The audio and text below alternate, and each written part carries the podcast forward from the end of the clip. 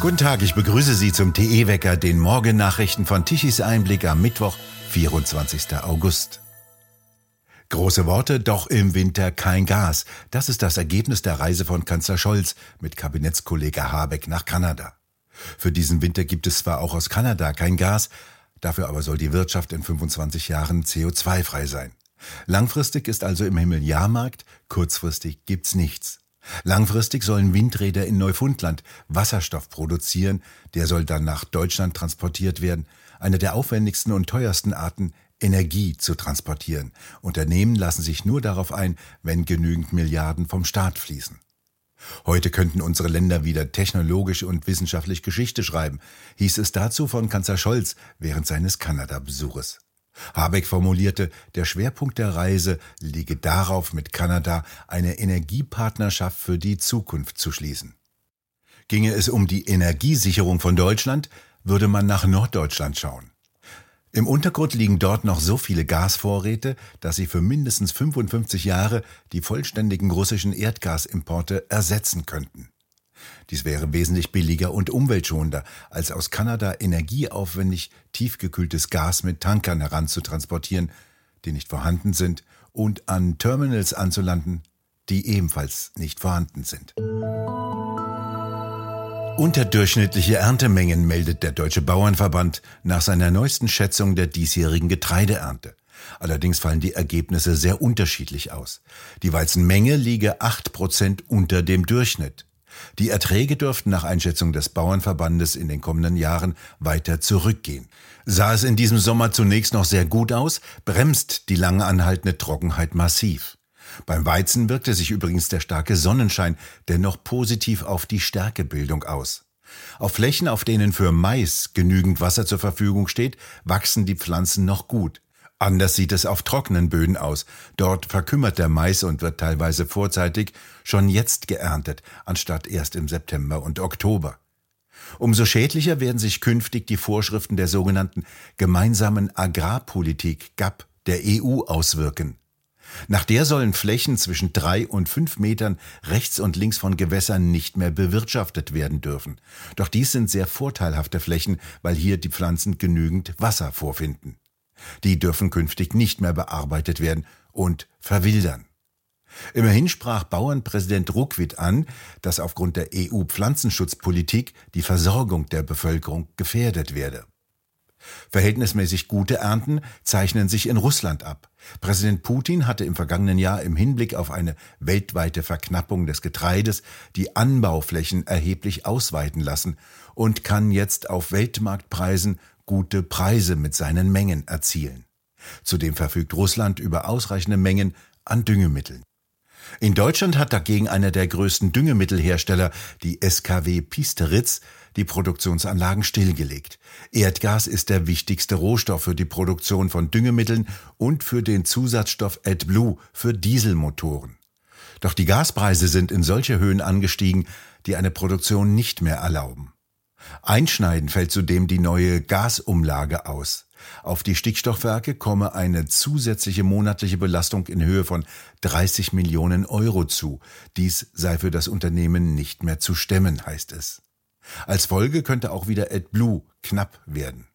Das Unternehmen, das 860 Mitarbeiter beschäftigt, forderte, dass energieintensive Unternehmen von der Gasumlage befreit werden müsse. Die Gaspreise müssten zudem gedeckelt werden, wie dies auch in anderen europäischen Ländern wie Spanien und Portugal geschehen ist. Die Initiative Freie Bauern empfiehlt, nicht mehr zu investieren und alle Investitionen in die von der Bundesregierung gewünschte Agrarwende zu unterlassen. Peter Guhl von der Bundesvertretung der Freien Bauern sagt, die Bauern sollten ihre Stelle unterhalten, auch aus eigener Kraft noch verbessern, aber keinen Cent mehr in den geforderten Umbau der Tierhaltung investieren, egal mit wie viel Geld dieser gefördert werde. Die Bauern sollten nicht mehr das umsetzen, was die Gesellschaft angeblich von ihnen erwartet. Was gut für die Nutztiere sei, wüssten am besten diejenigen, die jeden Tag mit Nutztieren arbeiten, so der Landwirt, der weiter hinzufügt, das definitiv geringste Wissen darüber befindet sich in der Wilhelmstraße zu Berlin.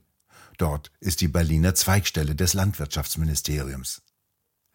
In Zeiten, in denen das Bundeslandwirtschaftsministerium eine Halbierung der Nutztierbestände anstrebe, die Fernsehanstalt ARD zum Milchverzicht aufrufe und Volkswagen Fleisch aus der Betriebskantine verbanne, sollte man sich als Landwirt entspannen, den Betrieb mit vertretbaren Mitteln am Laufen halten und abwarten, bis das Kartenhaus aus ideologischen Wahnvorstellungen in sich zusammenfalle. Gul schließlich wörtlich, wahrscheinlich müssen erst noch einige ins Gras beißen, bevor sie merken, dass man Gras nicht essen kann. Derzeit leeren sich die Ställe in Deutschlands Landwirtschaftsbetrieben und jeden Tag geben zwischen fünf und zehn Landwirtschaftsbetriebe ihren Betrieb auf. Der Landkreis Warendorf will nicht die sogenannte einrichtungsbezogene Impfpflicht durchsetzen.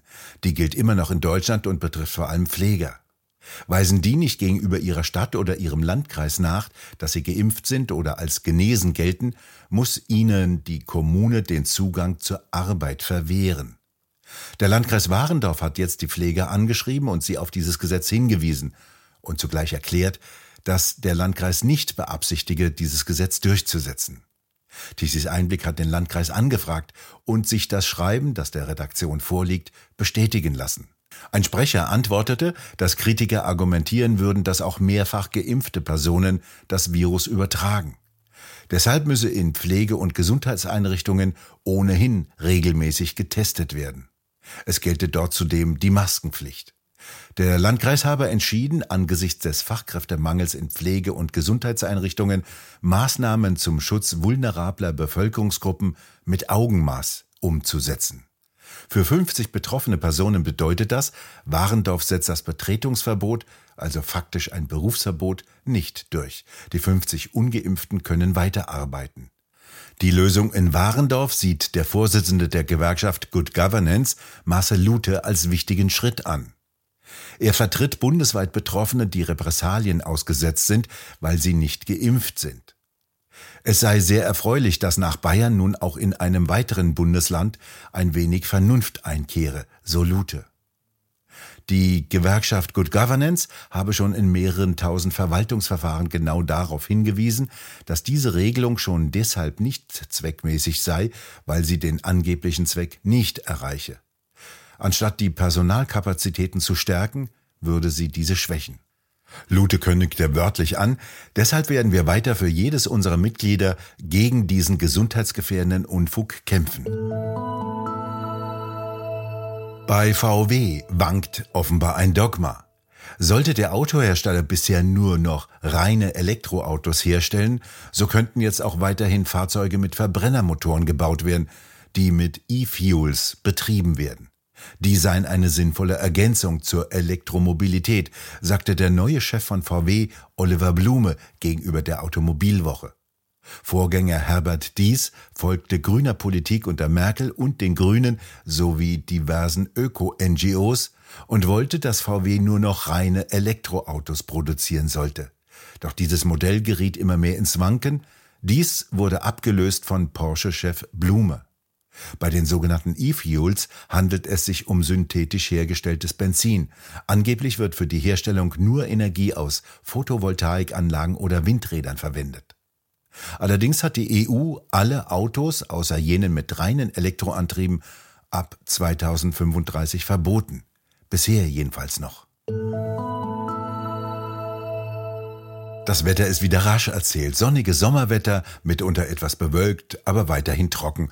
Im Osten kann sich noch etwas dichtere Bewölkung halten. Die Temperaturen steigen auf 30 bis 33 Grad im Westen, im Osten bis auf etwa 25 Grad.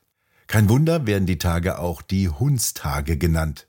Und die Bauernregeln wissen dazu, wie sich das Wetter am Bartelstag stellt ein, so soll es den ganzen September sein. Den Bartelstag, den haben wir heute. Die Bauernregeln halten zudem noch folgende Weisheit bereit. Wenn es im August nicht regnet, ist der Winter mit Schnee gesegnet. Wir bedanken uns fürs Zuhören. Schön wäre es, wenn Sie uns weiterempfehlen. Weitere aktuelle Nachrichten lesen Sie regelmäßig auf der Webseite www.tichiseinblick.de und wir hören uns morgen wieder, wenn Sie mögen.